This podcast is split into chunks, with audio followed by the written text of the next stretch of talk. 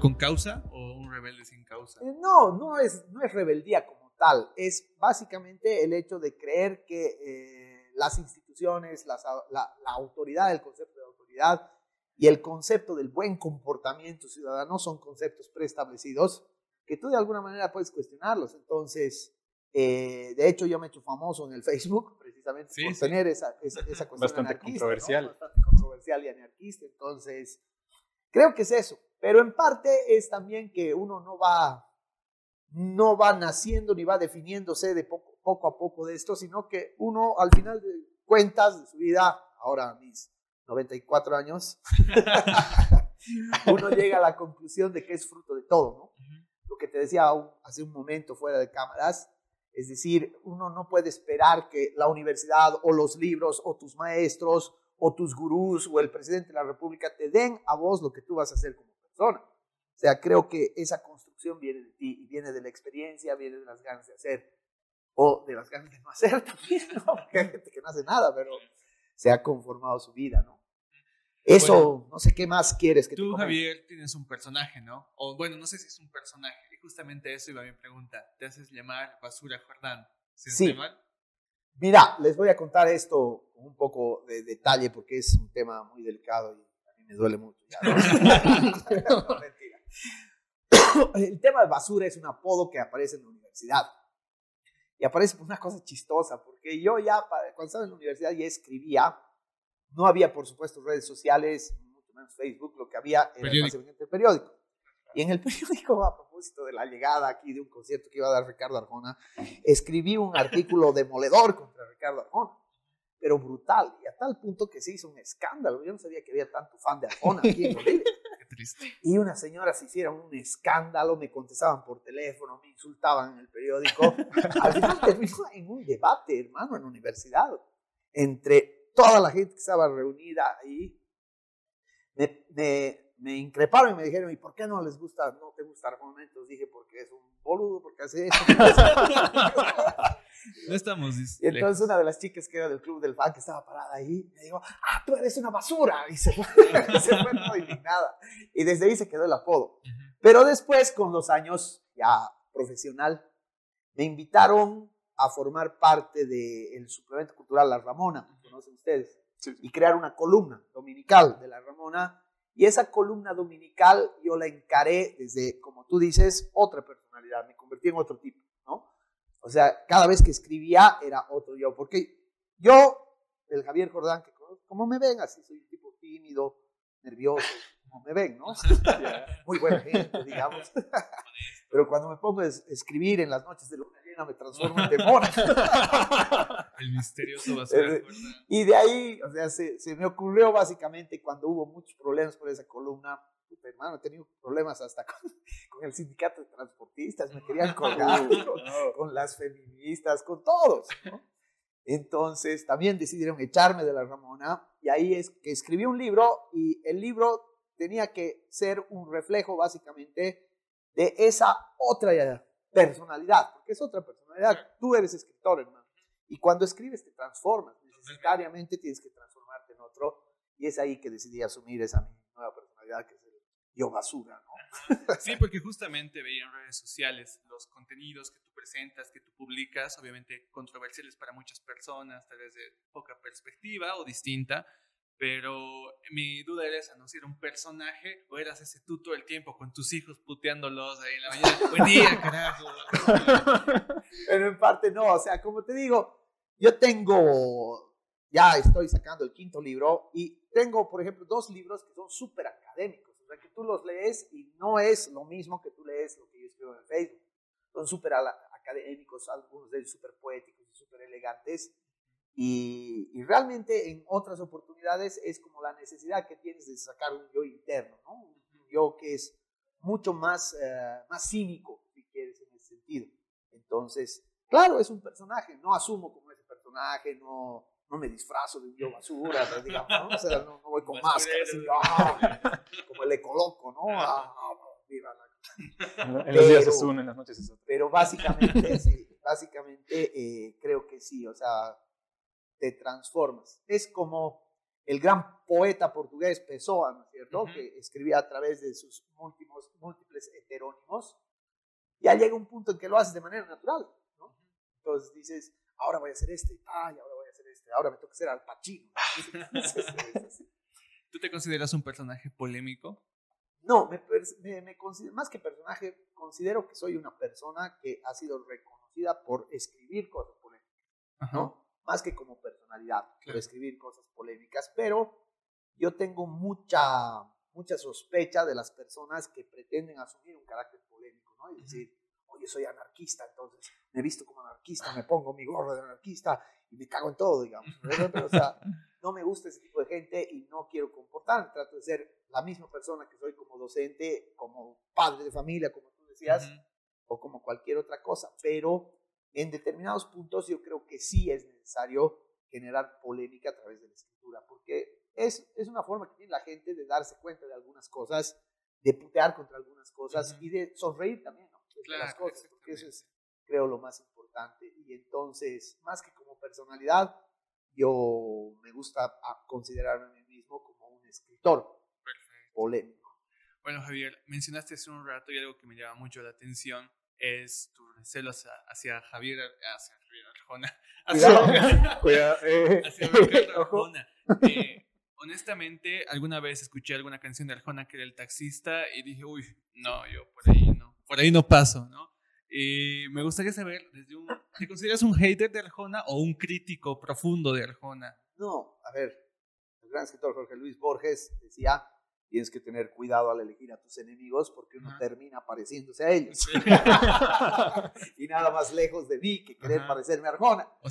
Pero lo que pasa es que, eh, más que hater como tal, un hater es una persona que se dedica exclusivamente a hablar mal de alguien o que realmente uno tiene haters que te escriben y te sacan la mierda todo el tiempo por ser tú, ¿no es cierto? En realidad a mí lo que no me gusta son las canciones de Arjona y no me gusta la impostura que tiene Ricardo Arjona frente a la sociedad al querer o al pretender llamarse poeta, ¿cierto? Entonces, eso es lo que me revienta. Y frente a eso, entonces, ¿cuál es mi forma de, de alguna manera, protestar contra eso? Decir, ahí está el gran poeta, pero escribe semejantes cosas, ¿no? Entonces, no es que le tenga una fijación especial a, a Arjona, sino que siempre viene bien a mano porque es un ejemplo de la estupidez que, puede ser muy, muy bien utilizada. Bueno, hablando de relaciones tóxicas, otra que me comentaste fuera de cámaras es con Benítez, el periodista JJ Benítez. Me gustaría saber igual por qué tu fijación en ese aspecto. No, hermano, tú estás manipulando esta entrevista como la María Galindo, porque me estás haciendo decir cosas que yo no digo.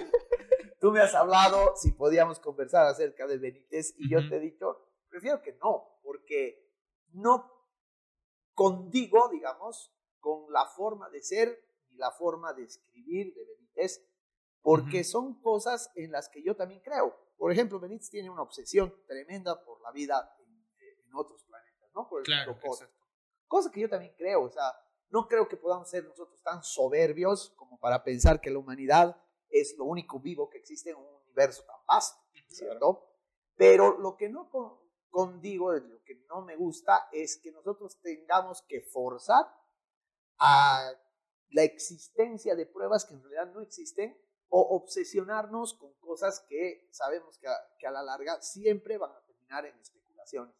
Entonces, eh, no tengo ninguna fijación especial. Es más, o sea, no me gusta como escritor, no es un autor que leería con, con placer, pero no es una persona a la que le tengo mala leche, ¿cierto? Simplemente no coincido con él ni con su forma de ver y enfocar un tema que a mí me parece que es un tema que tarde o temprano nos tenemos que plantear. O sea, o por lo menos reflexionar internamente y decir, ¿cómo puedes ser tan antropocéntrico de creer que eres la única vida que existe al interior del universo? Porque encima es una vida fallida, ¿no? El ser humano es lo peor que debe existir en el universo. Sí. Yo tengo una duda. Eh, Gabriel. De que, o sea, escribes bastante y todo lo demás, y no sé, con, con, este tiempo tan cambiante que son estas nuevas generaciones, nosotros mismos, con nuestras nuevas jergas y demás. ¿Tú qué piensas al respecto de la forma en la que nos expresamos actualmente como juventud, podríamos decir? Me parece muy, eh, muy atinada y muy genial tu pregunta por una sencilla razón. Porque para mí la manera que tienen de expresarse ustedes no es ajena. Primero porque tengo hijos de la edad de ustedes, ¿cierto? Y mis hijos eh, son absolutamente, entre comillas, normales con respecto a su visión de lo que es el mundo, la realidad, la sociedad y sus amigos. Pero sobre todo y fundamentalmente porque soy docente. Y yo creo que una de las funciones fundamentales del docente no es enseñar ni transmitir conocimiento, sino es escuchar a los estudiantes. Entonces, yo los escucho. Y al escucharlos, lo que escucho es su manera de hablar, escucho sus jergas, escucho sus problemas que hay muy distintos entre los chicos del UPB con los chicos de San Simón. Son cosas muy distintas y por lo tanto a mí lo que me gusta es de alguna manera ser una especie de vampiro y succionar la juventud, ¿no? me chupo la juventud a través de, de, alguna manera, eh, no querer ser como ellos, sino entenderlos. Y una de las formas básicas del entendimiento humano es el lenguaje, ¿no? Claro. Es la manera de hablar. O sea, no podría estar teniendo esta conversación ahorita con ustedes si no tuviera un mero o, por lo menos un, un, leve acercamiento a lo que significan algunas cosas, ¿no? Por ejemplo, hater, sin ir más lejos. Me hubieras preguntado si fuera un conservador, decir, ¿tú tienes haters? Perdón. ¿Cuál es la, cuál es esa pendejada? ¿Cuál es la jerga más extraña que has escuchado o que no entiendes hasta ahora que la usan? La, la jerga cochabambina. bueno, no, puede ser. A veces, a veces me confundo mucho con los términos que provienen de redes sociales que no conozco y no manejo, ¿no? O sea, yo, mi conocimiento y mi modernidad llega hasta el Facebook. Pero me hablas del Twitter o me hablas del TikTok, por ejemplo, ah, y estoy al pedo. Entonces, cuando me vienes a hablar en términos que son propios del TikTok, no te voy a entender un carajo. Es más, lo más probable es que te diga que. ya somos dos entonces. Apenas utilizo emojis, ¿no? Es algo. y es que sabemos que el colegio no, uno no puede dar ideas, ¿no? Es el lugar menos libre para dar ideas. ¿Cómo ha sido tu etapa durante la escuela? Porque yo creo que has tenido, debió tener muchos problemas con los profesores por tu forma y manera de ser, ¿no? Claro, te he contado que me han votado de dos colegios. Tal vez podrías contarnos un poquito sobre eso. No, o sea, eh, bueno, sí, la experiencia que he tenido donde más confrontación ha habido ha sido con el Colegio San Agustín. Del Instituto Americano no me han votado porque ya no había tiempo. promoción ya que sale. Promoción, digamos. Han preferido que salga bachillera que seguir ahí. Pero en el San Agustín era un momento muy conflictivo. ¿Por qué? Porque yo soy de la generación de los 80. Y en los 80 hay un grupo de personas ¿no? que hemos tenido, por ejemplo, la vivencia de la dictadura muy marcada en nuestra familia porque nuestros padres eran de izquierda o porque tenían un concepto revolucionario, entonces teníamos una mentalidad más revolucionaria, más el cambio. Pero había gente que estaba cansada, cansada de tantos, de casi 20 años de dolor, 20 años de guerra y 20 años de, de, violencia. Entonces, la juventud de los 80, a ver si ven ustedes, es la juventud like, es la juventud de la disco, ¿cierto? Es la juventud de Madonna y del Michael Jackson, digamos, donde básicamente lo que prima ahí es la cocaína y es el baile en discotecas y por tanto es la banalidad misma. Y entonces yo chocaba muy fuerte eso con mis compañeros del colegio. Y eso con los amigos que éramos más o menos de una misma línea, hacíamos que había mucha confrontación entre los diversos grupos. Y entonces al haber confrontación los maestros tienen que servir como una especie de escudo y nos atacaban a nosotros, entonces al maestro también cagaba. Y por eso, por eso es que de alguna manera he tenido muchos conflictos. Pero si lo vemos desde otra perspectiva, ya desde la distancia del tiempo, el San Agustín o el Loyola o el Instituto, todos son colegios. Y en los colegios uno aprende muchas cosas y también deja las cosas desapercibidas, ¿cierto? O sea, yo he tenido, ahora que lo veo, buenos maestros San Agustín, tipos con los que realmente agradezco y digo, pucha, este ñato me ha enseñado, y tipos asquerosamente mediocres o tipos absolutamente abusivos, como en todo lado, como en todo colegio. Entonces, no le tengo un resentimiento al colegio como tal, pero sí eh, considero que, como tú decías al principio, es un escenario que no está bien definido en Bolivia todavía y el colegio contribuye más a volverte bruto que a formarte bien. Sí, justamente yo tengo una anécdota cortita. Cuando era pequeño, mi abuelo es trotskista. Entonces, desde mis cinco años me impuso. y a los ocho años ya difundí el trotskismo en, mi curso. Me llamaron a la dirección para, por favor, deje de volver trotskistas a mis compañeros. Entonces, fue mi primer llamado de atención. Pero tu abuelo no decía el Guillermo Lora. no, pero sí lo conocía. Pero bueno, para formarte, para ser quien eres, obviamente tiene que haber bastantes libros, bastante música de por medio.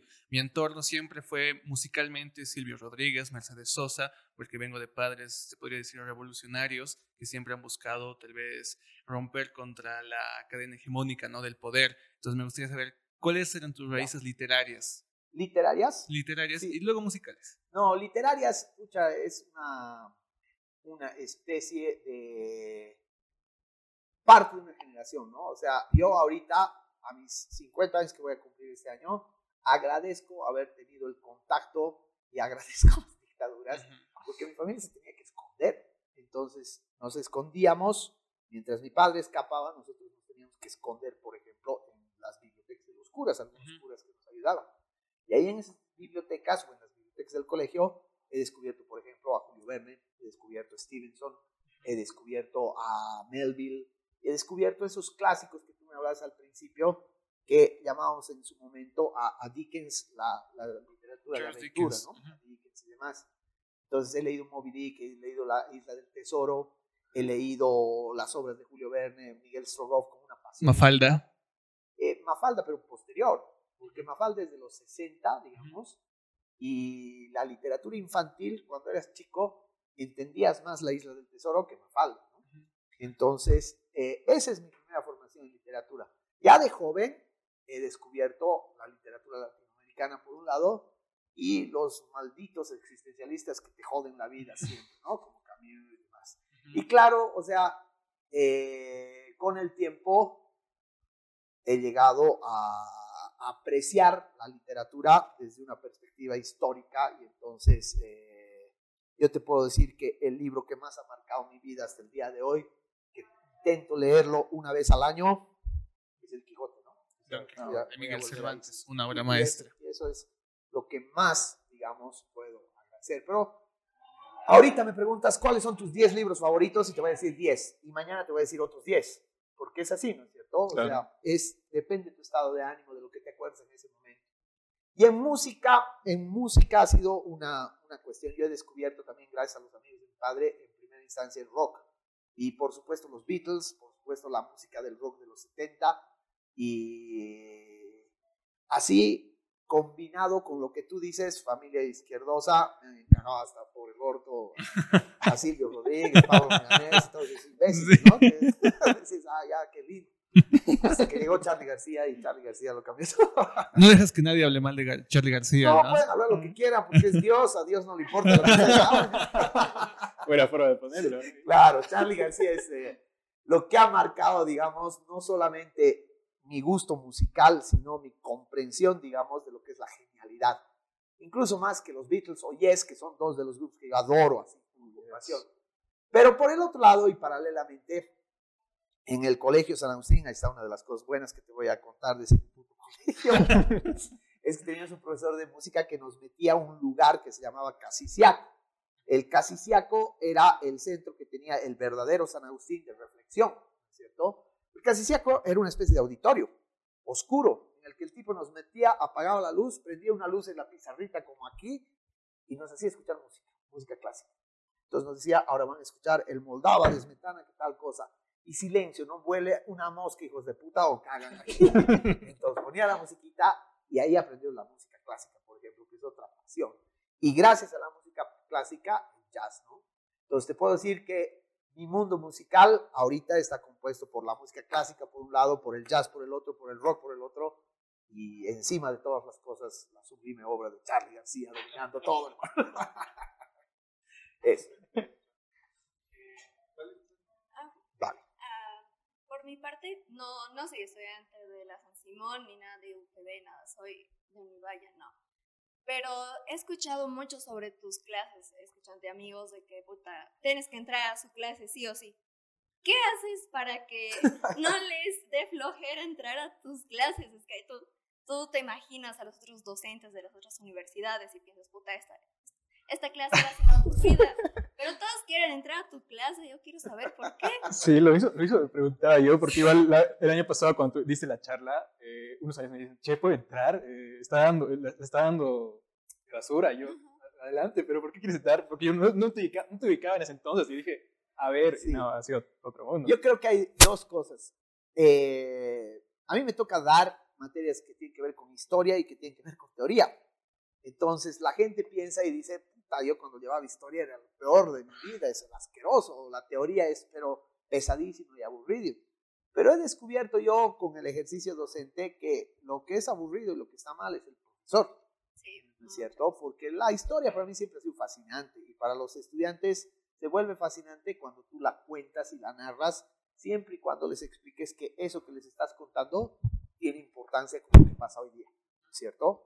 Y lo mismo con la teoría. ¿De qué sirve que enseñes teoría si no les explicas para qué les sirve? Entonces, creo que es un poco de todo. No es que yo haga nada en especial, no es que me desnude ahí, no es que mi cuerpo es cultural, nada de que ver, sino que lo que hago es tratar de establecer un diálogo con ellos, ¿no? Y ese diálogo no es necesariamente a través de preguntarle y decirle, bueno, Gabriel, ¿y tú qué piensas de esto? Sino es establecer un diálogo a través de eh, lo que tú puedes llamar un contacto con el universo y con el mundo de sus estudiantes. Entonces, tratar de llamarles la atención a partir de mostrarles por qué lo que estamos viendo, lo que estamos hablando es importante.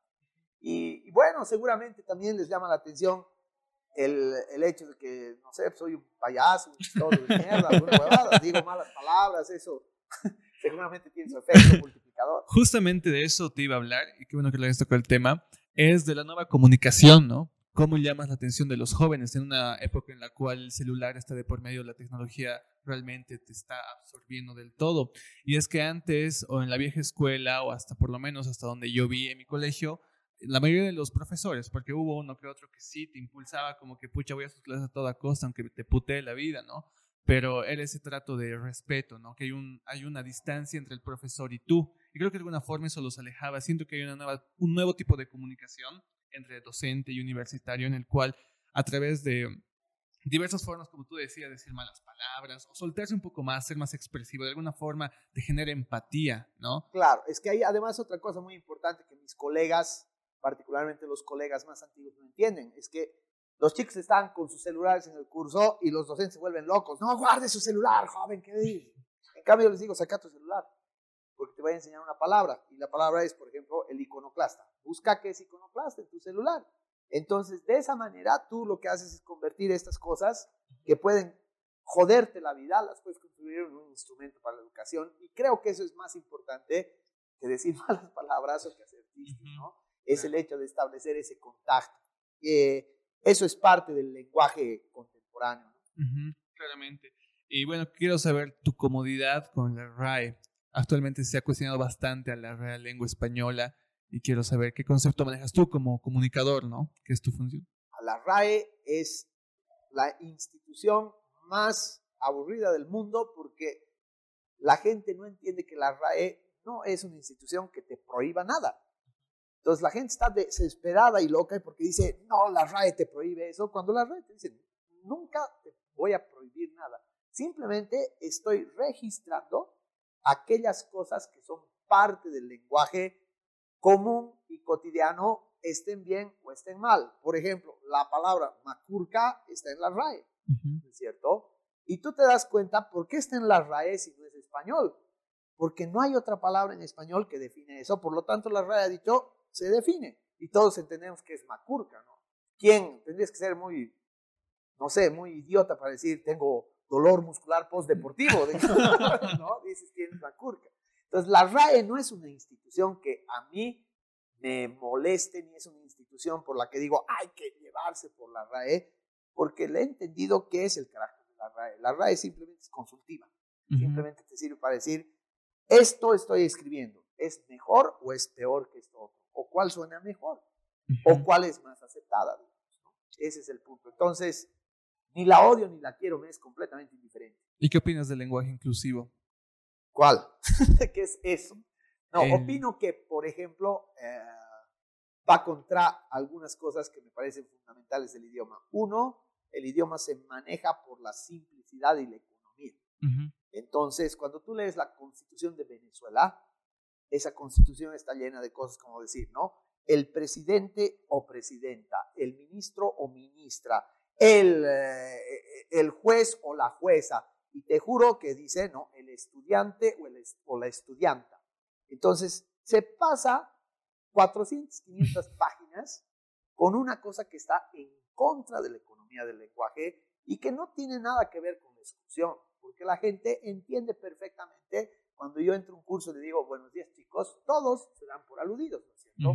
Entonces eso de decir buen día alumnos, alumnas, estudiantes, estudiantas, no está bien, porque va contra la economía. Y segundo, el lenguaje también es estética, en cuanto a que tú no puedes forzar ni inventarte palabras ni querer crear de la nada algo, a no ser que ese algo se mantenga con el tiempo. Por ejemplo, ¿por qué la RAE no registra el lenguaje inclusivo? Porque el lenguaje inclusivo ahorita solamente lo manejan un grupito elitista de mujeres y de personas que defienden eso. Pero si te das cuenta quiénes son, son instituciones, organizaciones eh, no gubernamentales y situaciones absolutamente urbanas y blancas y elitistas que son los que manejan eso. Entonces, hasta que ese lenguaje inclusive se vuelva popular y todos lo asuman y tú vayas a la cancha y en la cancha te digan buen día casero, buen día casera, hasta que no pase eso, ese lenguaje se va a quedar en esos círculos. Entonces, tengan paciencia.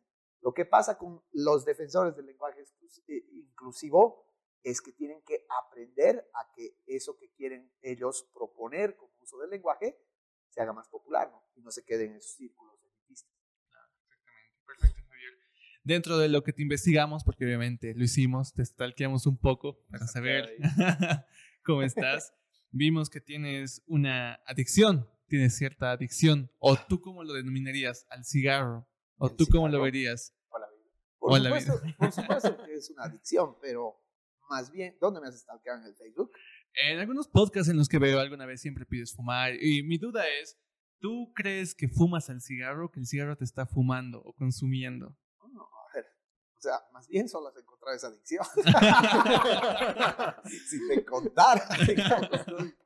eh, por supuesto que es una adicción. Además es una adicción brutal. Es una adicción que eh, básicamente ya a mí, a mí en lo particular me afecta hasta físicamente, ¿no? Porque en, determinados momentos, por ejemplo, después de comer no fumo, ya hasta me salen ronchas. no, no es verdad. Pero sí es una adicción. Por supuesto que es una adicción. Y como toda adicción está mal, yo entiendo eso. Yo entiendo muy bien que eso me afecta a mí en mi rendimiento físico y me afecta en determinado momento en mi estado emocional. Pero es una elección también. Como, toda, como toda adicción, es una elección. O sea, yo he elegido fumar porque me gusta, porque no hay nada más placentero para mí.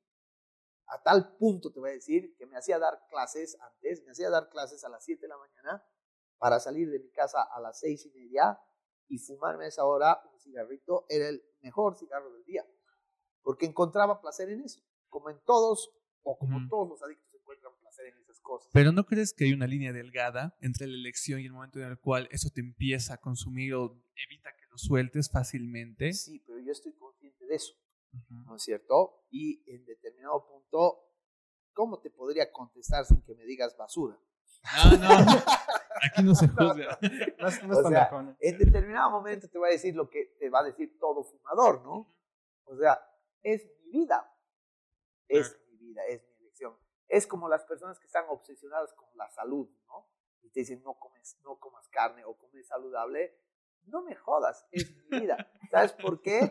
Porque finalmente es la elección que yo estoy tomando para llevar una vida en la cual sé que me voy a morir, como tú te vas a morir. Y que yo sepa, nadie se ha muerto sano. Nadie. Por lo tanto, entre vivir, como dicen en México, entre darle y no darle, mejor darle. Perfecto. Javier, también me gustaría saber, y creo que no lo respondiste, un punto de quiebra en tu vida. ¿O siempre ha sido así? ¿Siempre ha habido como que ese margen, esa línea por el cual te has conducido? ¿O hubo un momento en el cual tú dijiste, aquí cambio mi mentalidad? No, creo que en cuanto, como te decía, más bien creo que sí he contestado, cuando te decía en ese momento, o sea, la personalidad de uno es una construcción, ¿no? Y es una construcción no planificada que tú las vas adquiriendo a medida de las cosas que vas representando, porque la vida es un teatro. Y tú eres una persona que representa una vida.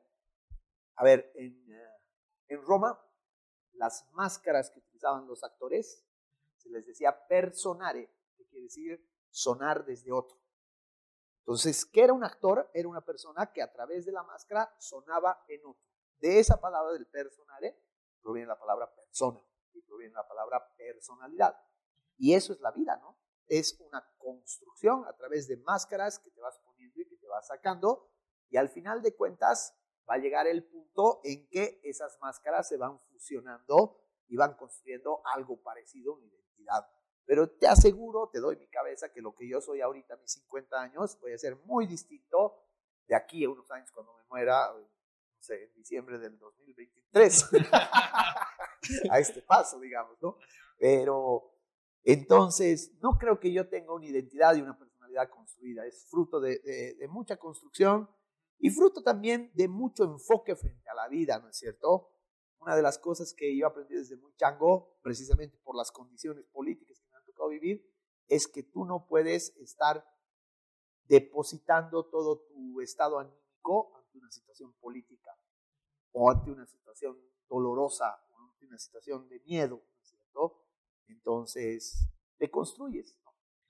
no hay un punto de inflexión que diga, oh, antes yo era así y ahora he cambiado. Aunque tal vez sí. Y el punto de inflexión es mi vida antes y después de Charlie García. O sea, Charlie García sería algo más próximo. sí, es el hombre más indicado. ¿Cuál, serías que, ¿Cuál dirías que es tu mantra de vida, tu ley de vida uh, para todo lo que haces? Para todo lo que hago, sí. Eh, yo creo que más que un mantra o que más que una ley de vida, lo que hago lo hago con convicción. Y si tengo convicción en, en, en algo, lo hago con pasión. ¿no? Y eso lo he hecho como padre, lo he hecho como docente, lo he hecho como profesional y lo he hecho en algún punto de mi vida hasta como estudiante, ¿no? porque ha llegado un punto de mi carrera en que realmente me ha apasionado. Y creo que la clave de todo es esa pasión, por eso también con pasión escucho música, con pasión leo, con pasión fumo. Y con pasión tengo esos otros vicios que no has encontrado. más bien. más bien. Pero creo que esa es la clave. Finalmente, eh, algún punto, como te decía antes, en algún momento te vas a morir y no te vas a morir llevándote a la tumba dinero o llevándote a la tumba tu automóvil o llevándote a la tumba tu buena salud, ¿cierto? Entonces, si hay que sacrificar cosas en la vida, yo prefiero sacrificar aquellas cosas que no me dan placer y mantenerme con aquellas cosas que sí son placenteras. Entonces, soy un hedonista. ¿Tú dijiste igual que eres un tanto existencialista? ¿Puede no, ser? te he dicho que el existencialismo, como a muchos jóvenes, de alguna manera me ha cambiado la vida. ¿Por qué? Porque es muy profundo, ¿no? Es muy terrible. Pero no soy absolutamente lo contrario al existencialismo, porque el existencialista tiende a deprimirse, tiende a conocerse a sí mismo y deprimirse por eso y decir, no, el mundo es vacío, entonces como Munch pinta el grito y se pone a gritar así. Entonces yo soy lo contrario a eso. Pero sí creo que el existencialismo me ha marcado a comprender que tú no puedes eh, ser banal ante las cosas, sino que tienes que explorar el lado profundo y entonces el arte para mí es una cosa que me permite tocar un cable a tierra, ¿no? Es decir, si no fuera por el arte, yo no me daría cuenta realmente de las cosas que hay que cambiar o de las cosas que uno quiere transformar o de las cosas que están mal. Javier, tú cuando das tus clases, de alguna forma impartes a tus estudiantes tus ideales, ya sea eh, en distintos ámbitos, como que alguna vez quisiste tener eh, la mentalidad de impartir cierta, no sé, política sobre ellos? No. Creo que más bien eso es completamente contrario a lo que tiene que hacer el, el maestro. Y te lo digo por qué, y se los comento a todos los que nos están escuchando o viendo. Eh, una de las cosas que más yo peleo en la universidad pública, una de las cosas con las que más yo choco en la universidad pública, es que los docentes y los estudiantes también, pero particularmente los docentes, utilizan las aulas para hacer política. O sea, utilizan las aulas simplemente para o hacer una política interior de la universidad o para difundir sus ideas, ya sea del trotskismo, del marxismo o del federalismo o de la concha de la lora, pero no está bien, porque al estudiante lo que tienes que darle es la posibilidad de la elección. Entonces, tú no puedes identificarte con algo. Es lo mismo, y siempre me voy a pelear, por ejemplo, en este sentido con los ateos o me voy a pelear con las feministas cuando hablan de una educación laica y dicen hay que abolir la religión de la, del colegio. A mí me parece una estupidez, porque toda religión, toda religión está dotada de un marco ético y de un marco místico y de un marco espiritual muy profundo. Entonces, en vez de abolir la religión, lo que tienes que hacer es enseñar todas las religiones. Y deberías enseñar el cristianismo, el budismo, el judaísmo, porque en todas hay un marco extraordinario. Y lo mismo pasa con la política. En vez de tú concentrarte, como hacen muchos docentes, por ejemplo, en sociología, y se concentran solamente en el marxismo, o en comunicación se concentran solamente en los estudios culturales, hay que tratar de abarcar todos, que sean los propios estudiantes los que tomen una determinación. Entonces, no, yo soy un neutral. Neutral. ¿Nunca has tenido pero algún roce con algún estudiante respecto a alguna de tus convicciones o tal vez algún choque? Con una señora una vez, una, señora una vez me peleado feo porque la señora estaba sentada en primera fila y fue muy malcriada y me dijo, profesor, deje de fumar, por favor. estoy, estoy embarazada. Y yo le dije, bueno, esto es una universidad, no es maternidad. No, no, no. La verdad es que roces políticos, yendo en serio, ¿no? La verdad es que roces políticos jamás, porque nunca he dado la opción ni nunca he dado el pie para eso. Discusiones alucinantes sobre convicciones he tenido muchísimas y de hecho yo promuevo este tipo de debates y discusiones. No, pero confrontación jamás. Creo que con los estudiantes nunca jamás he tenido confrontaciones a no ser en algún caso extremo por tema de notas, te digo, ¿no? O por una cosa así, o de conducta, o de comportamiento, pero nada más. Y creo que eh, la educación no es buscar paz y amor, pero tampoco la educación es buscar confrontación, la educación es buscar debate intercambio. Entonces, eso sí trato de hacer. ¿Tú crees que habría, todavía queda por mejorar el sistema educativo acá? En nuestro ámbito. Queda por mejorar. Sí. Primero hay que aniquilarlo y después reconstruirlo. Yo soy un fiero eh, detractor del sistema educativo en Bolivia. Creo que nunca ha funcionado un sistema educativo acorde a lo que tenemos. Y peor aún, que no es culpa de Bolivia, es una culpa de una tendencia mundial. Una de las cosas que yo reniego es que la educación ha dejado de darle prioridad a las humanidades ¿no? para concentrarse en lo técnico. Entonces, te dicen y te venden, ¿no? Ven a estudiar comunicación en la UPB o en el Univalle o en San Simón y te vamos a enseñar a diseñar, te vamos a enseñar a hacer una nota de prensa, te vamos a enseñar a manejar cámaras, te vamos a enseñar a hacer audiovisuales. Huevo, pues, para este vas a un instituto y aprendes por, por tutorial de YouTube. Sí. Para esa huevada yo no quiero estudiar comunicación. Yo quiero que en comunicación me, me, enseñen a analizar la realidad desde una perspectiva crítica en la cual yo pueda ver, estas son las dimensiones de la comunicación masiva, estas son las dimensiones de la comunicación social, entonces, esto está pasando mal en Bolivia. ¿Qué podemos hacer? Ese sentido crítico proviene de las humanidades, proviene del estudio de la teoría, de la historia y demás, no de lo técnico. Y ahora la educación se ha concentrado solamente en lo técnico y por eso creo que eh, andamos de mal en peor. Bueno, Javier, tú tienes hijos, ¿verdad? ¿O un sí. Hijo? ¿Cuántos hijos? Tengo dos hijos reconocidos. Tengo otros más que me, que me, los cuida el padre Berta en la Ciudad de México. no, mentira, es un chiste malo, pero tú me has provocado. sí, tengo dos hijos. Bueno, Santiago, Camilo. Con eso, tú eres una persona bastante testaruda o te puedes abrir a distintas, distintos ideales. ¿De qué va todo esto? ¿Qué pasa si el día de mañana tus hijos tal vez tienen una idea controversial de la vida?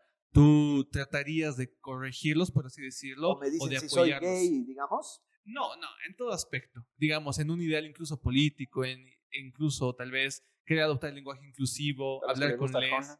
Tal vez que le guste Arjona, poner Arjona Creo que eso es lo único que me causaría problemas. No, la verdad es que yo cuando tuve mis dos hijos siempre tuve un problema serio en tratar de, lidiar con algo que me angustiaba y decía, puedo tolerar todo en mis hijos menos que no les guste Charlie. no, no, yendo en serio, tu pregunta me parece muy importante. Creo que uno es padre y la función del padre es básicamente ver y presenciar y en algún momento ayudar al crecimiento de tu hijo en todos los niveles. Pero de ninguna manera la función del padre es imponerle nada. Son como los estudiantes. O sea, yo no tendría ningún problema en que mi hijo me diga, por ejemplo, yo no creo en esta idea que tú crees. Mucho menos en que mi hijo me diga, yo creo en una forma de vida en la que tú no crees.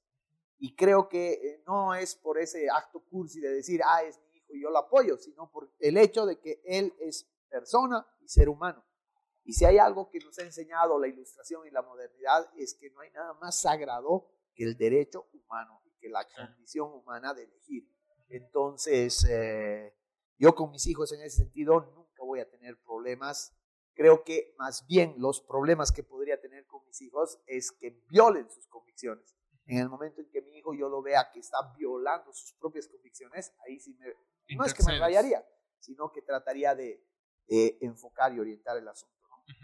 Bueno, tu personaje, el del Basura Jordán, nunca ha repercutido en tu familia como tal, nunca has sentido que tal vez propasaban esa línea las personas contigo. Sí, todo, el tiempo. Y no solamente eso, sino en los últimos años, con la cuestión política, que no quiero entrar en detalles porque arruinaríamos este podcast tan bonito. Sí. Pero la gente últimamente, en los últimos años, en los últimos tiempos, se toma muy personal la cosa. Entonces, tú hablas mal de un líder o hablas mal la generación de, cristal. de un músico, ¿no? Y se lo toma personal y no te discute sobre el músico, sobre el líder, sino te insulta a ti. Te insulta a ti y tu familia. Entonces dices, Messi es un pobre imbécil, dices, ¿no? Y tú, hijo de puta, nunca has jugado fútbol, ¿qué puedes decir? Entonces te saltas, ¿sí? Y eso creo básicamente que es lo que me ha pasado y en muchísimos casos, sabes cómo es la gente, en muchísimos casos, entonces la gente empieza a hablar mal hasta de tu familia. Y bueno, cuando se trata de las redes sociales, cuando pasa eso, entonces yo comprendo que estoy ante un ser subnormal. Y no capaz entonces de entender. Claro. Pero nunca hubo que tal vez llegaron hasta tus hijos a agredirlos verbalmente de alguna forma por redes sociales. No, o sea, meterse conmigo y mi familia sí, pero ah, que eso se haya traspasado a que alguien haya entrado al muro de mi hijo o al muro de mi mamá, digamos, y haberme insultado, no, creo que hasta el momento no ha pasado eso. Perfecto, siempre has mantenido la línea y... Sí. Perfecto. Bueno, no sé si tienen alguna pregunta que hacerle, chicos. A ver, vale.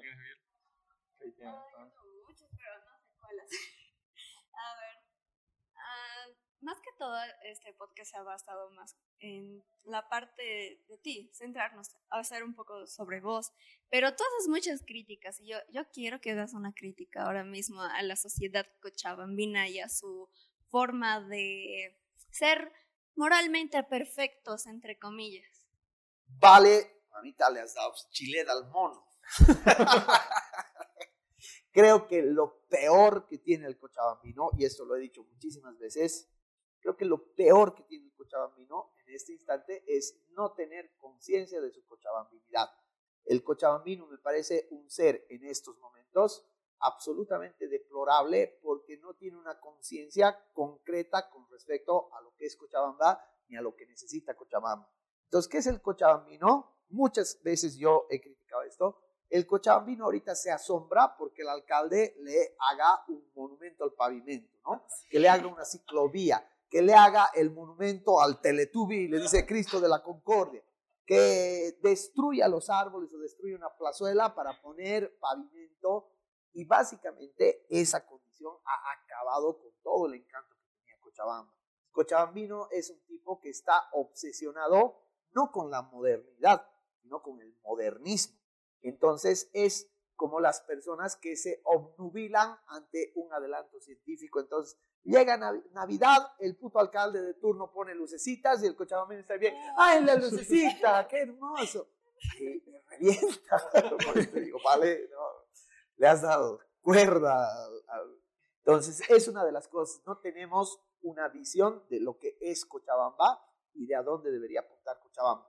Segundo, los problemas que ya son parte de la cochabambinidad, es que hay mucha división interna y eso se muestra en la política, en lo intelectual, en, incluso entre lo, artístico, porque tú ves, o sea, la, la visión del Cochabambino es conformar grupitos, ¿no ves?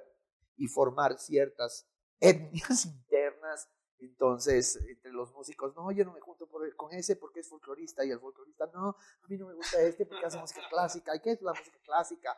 Y los teatreros y los escritores. Y en todo ese ambiente que no sé si es propio de Cochabamba o es parte del país, pero que en Cochabamba se acentúa mucho y eso es parte de que no tenemos un horizonte común. No hemos sabido crear un horizonte común. Y tercero, que es lo que más me revienta, es eh, la completa apatía que tiene el cochabambino ante sus principales males, ¿cierto? Prácticamente hemos estado, ¿cuántos? Cinco años, prácticamente, bajo un gobierno municipal regido por un delincuente que estaba en la cárcel. Y Cochabamba nunca ha dicho nada al respecto, ¿no? Más que comentar alguna cosa, éramos unos que otros hablando por el Facebook, pero básicamente hemos vivido bajo las redes de la mafia, ¿no? En una ciudad que nunca ha dicho nada. Y hay una apatía total frente a la política, hay una apatía total frente a la cultura, hay una apatía total frente al desarrollo y frente a, lo ambiental, peor todavía. Y creo que eso es fruto de que las personas, nosotros, y esto no lo tomes solamente como una crítica a Cochabamba, sino a todos, una autocrítica a todos los cochabambinos, todavía no hemos definido qué queremos. ¿no? Y eso me parece que es la crítica que le podemos hacer a Cochabamba. muchas gracias. Además de eso, yo creo que el cochabambino es muy conformista. Muy bien lo has dicho sobre las lucecitas. Y es de verdad, le hace un súper clavo, porque la, lastimosamente la política aquí en Cochabamba es como que te doy regalos en Navidad y te tienes que conformar con eso. Yo creo que a Cochabamba le falta mucho por incursionar, por mejorar como personas. Entonces, hablando ya un poquito de esa parte del de adentro de como Cochalo, ¿qué te gustaría hacer por Cochabamba alguna vez? O sí, alguito. ¿Cómo te gustaría aportar a Cochabamba? Me gustaría aportar a Cochabamba formando parte de un comité que pueda dedicarse a la, a, la labor de construir en un plazo de aquí a 10 años una política cultural para Cochabamba. Porque Cochabamba, si se fijan, te fijas, vale, Cochabamba históricamente ha sido la cuna de la intelectualidad boliviana, ha sido la cuna del teatro boliviano, ha sido la cuna de la música, aunque yo odio el folclore, pero sido la cuna del folclore y de, la música boliviana. Y Cochabamba a partir de los años 80 ha perdido en su carácter artístico, pero ¿por qué? Porque no tiene políticas culturales, porque se ha dispersado completamente en, una, en un fango de cosas que no tienen un horizonte concreto y que se basan solamente en hacer conciertos. Y mira lo que ha pasado con Teatro Chan, porque el centro articulador se convirtió en karaoke. ¿no? Entonces, frente a eso, ¿qué pasa? Yo quisiera de verdad trabajar con un equipo multidisciplinario de gente en algún punto y poder proponer políticas culturales que engloben no solamente el arte, sino el desarrollo cultural a todo el nivel y particularmente haciendo incidencia en las culturas juveniles urbanas. Eso es un sueño que tengo. Y el otro sueño que tengo en Cochabamba es poder realmente ser parte de una generación que logre de alguna manera cambiar el sentido desarrollista y pavimentoso de Cochabamba y dirigir Cochabamba a una recuperación de su entorno natural. Por suerte, eso creo que es más posible todavía hoy en estos momentos. He visto mucho más conciencia, más colectivos y más gente vinculada eh, hacia el desarrollo ambiental de Cochabamba. esas dos cosas son parte de ¿Tú crees que la juventud... ¿Tú crees que la juventud actualmente se ve un poco más desinteresada en ese aspecto a comparación de tal vez otras de distintos años? Por el hecho de que muchas personas ya no le dan tanto interés a quien nos gobierne, ¿no? Se directamente se manejan en masa o, o siguen a una oveja. No, yo creo que en el tema jóvenes, como dice la gran eh, pensadora antropóloga Rosana Reguillo, el error que cometemos los adultos cuando miramos a los jóvenes es creer que todos los jóvenes son iguales. Cuando muchos los jóvenes están llenos de búsquedas y llenos de objetivos completamente distintos Entonces, ciertamente hay sectores de la juventud y grupos de la juventud completamente indiferentes o completamente banalizados ante el impacto de la industria cultural. Pero hay otros jóvenes que sí tienen mucha conciencia y que hacen muchísimas cosas. Y hay otros jóvenes también que, pese a una aparente apatía, en realidad forman subgrupos que están trabajando en cosas que tú no te imaginas, ¿no es cierto? Entonces, no creo que se pueda generalizar. Yo he conocido a lo largo de casi, casi 30 años de, de, docencia, he conocido jóvenes de todo tipo y he visto que jóvenes se están organizando, pero hermano, y esto siempre hay que recordarlo, los cambios pues no vienen de un día para el otro. Entonces, son procesos que hay que esperar nomás y ver cómo se van desarrollando por su propia cuenta. Bueno, Javier, ya para ir cerrando el podcast, tengo una duda más que me llama mucho la atención porque de alguna forma creo que va de la mano cuando eres directo o eres un tanto, ¿cómo lo diría?, más expresivo, ¿no? ¿Alguna vez has recibido censura en alguna entrevista, canal, periódico? Claro. No puedo escribir ahorita ni en opinión ni en los tiempos. En los dos estoy censurado. ¿De verdad? De verdad estoy censurado. ¿Y a qué se debe? Precisamente esa columna que te conté de donde sale mi libro Yo Basura, ha habido tanto escándalo que básicamente eh, han habido presiones de las feministas, han habido presiones después de los camioneros, han habido presiones del Consejo Municipal. Si te contara, mi vida es triste. Entonces, el periódico en un momento determinado dice, ya, este cabrón que se vaya, y no vuelve aquí. Entonces, y lo mismo, aunque no ha sido de manera directa, pero el mismo temor tiene los tiempos. Ni los tiempos, en mi opinión, me darían una columna. Pero sí, sí, digamos, de alguna manera puedo yo colaborar. He colaborado después de eso con los tiempos de opinión. Y, claro, han leído mis he leído así. Ay, no nada. Y bueno, en los otros medios de comunicación hasta ahorita no he recibido ninguna queja porque tampoco voy mucho, ¿no? Entonces, es más. ¿Y dentro de estos periódicos ha habido alguno, tú crees que hay alguno que todavía se salva de esto, de ese tipo de lenguaje o de ese tipo de ideal que no te pueda prohibir? Sí, conozco alguno. Sí. Que sea más abierto. Ajá. Eh, no, porque es muy difícil, hermano. Y, yo entiendo bien eso, quiero dejarlo bien claro. Yo entiendo muy bien que los medios de comunicación, frente al tipo de lenguaje y frente al tipo de ideas, tengan básicamente sus observaciones e incluso te censuren.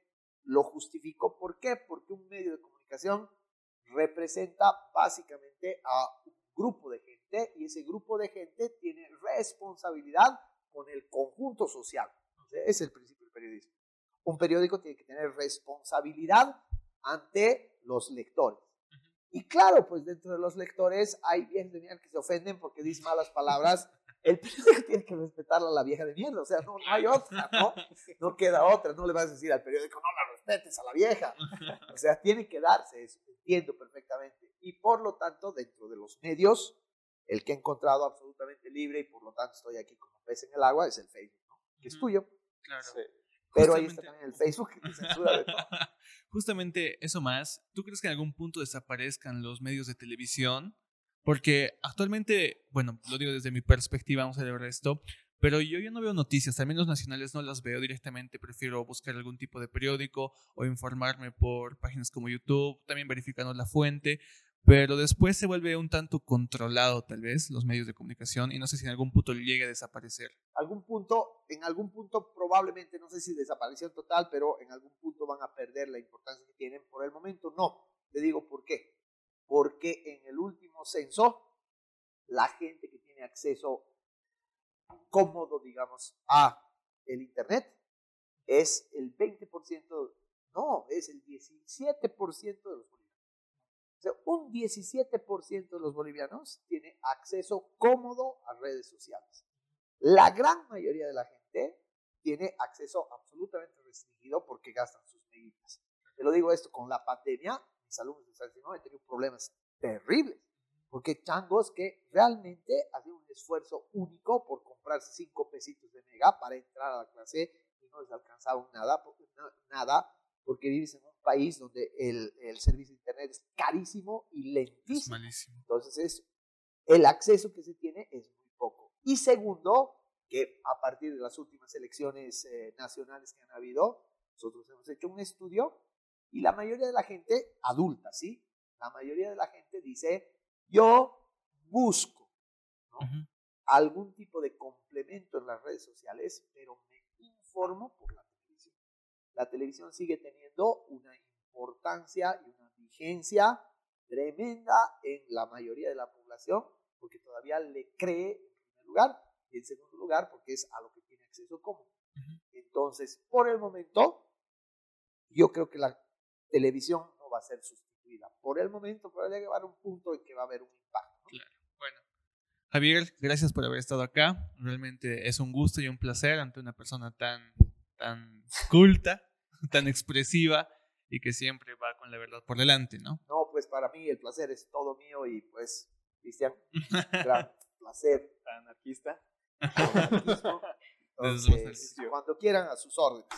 No, buenísimo. Eh, no, igual, gracias nada más. Saben, todos los que nos escuchan, todos los que nos están viendo, van a estar ahí tus redes para que te conozcan, para que vean. Bueno, yo creo que ya a ver por ahí algún post tuyo que se ha vuelto por ahí viral. Así que de seguro ya saben por dónde encontrarte. Igualmente, nada, gracias por estar aquí, me ha encantado bastante. Me, encanta, me, encanta, esa expresividad, me encanta bastante la, la, forma en la que es bastante Muchas gracias, chicos. No, para mí es todo el placer. Bueno, muchas gracias, Javier. Ojalá nos toque otro podcast contigo. Y muchas gracias a ustedes por escucharnos y vernos en esta oportunidad. Hasta la próxima. Chao, hasta la próxima.